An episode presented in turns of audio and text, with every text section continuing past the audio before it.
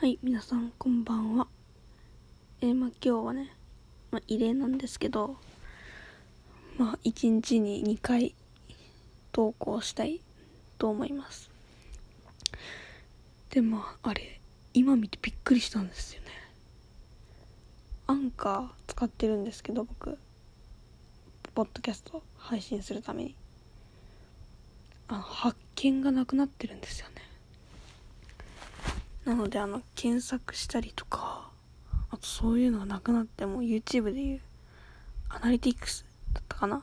あれしかないんですよ。分析って言って再生数とかそういうのを見るだけになってます。なので今までなんか登録してた人とかそういうの全部見れなくなってます。あとなんかあなたのポッドキャストって書いた上にベルみたいなとこあるんですけどそこ押したら登録しましたとかっていうのが出るんですけどもうグレーバックでその人のチャンネル押せないようになっちゃいました。なんで発見がなくなって分析になってポッドキャストの検索とかができないです。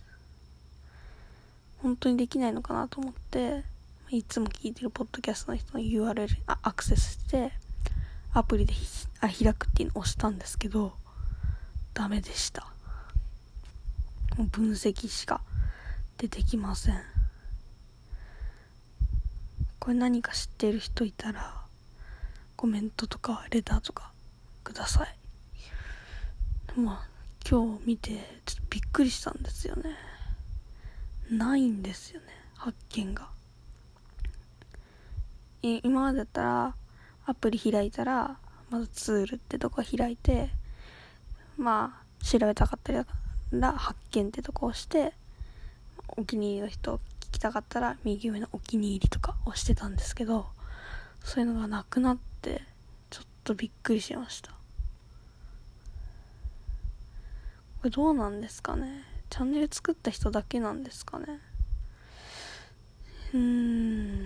チャンネル作ってない人は表示されるのかもしれないですけど僕の環境ではちょっと表示できませんでした。これ何か知ってる人とかいればコメントください。ではバイバイ。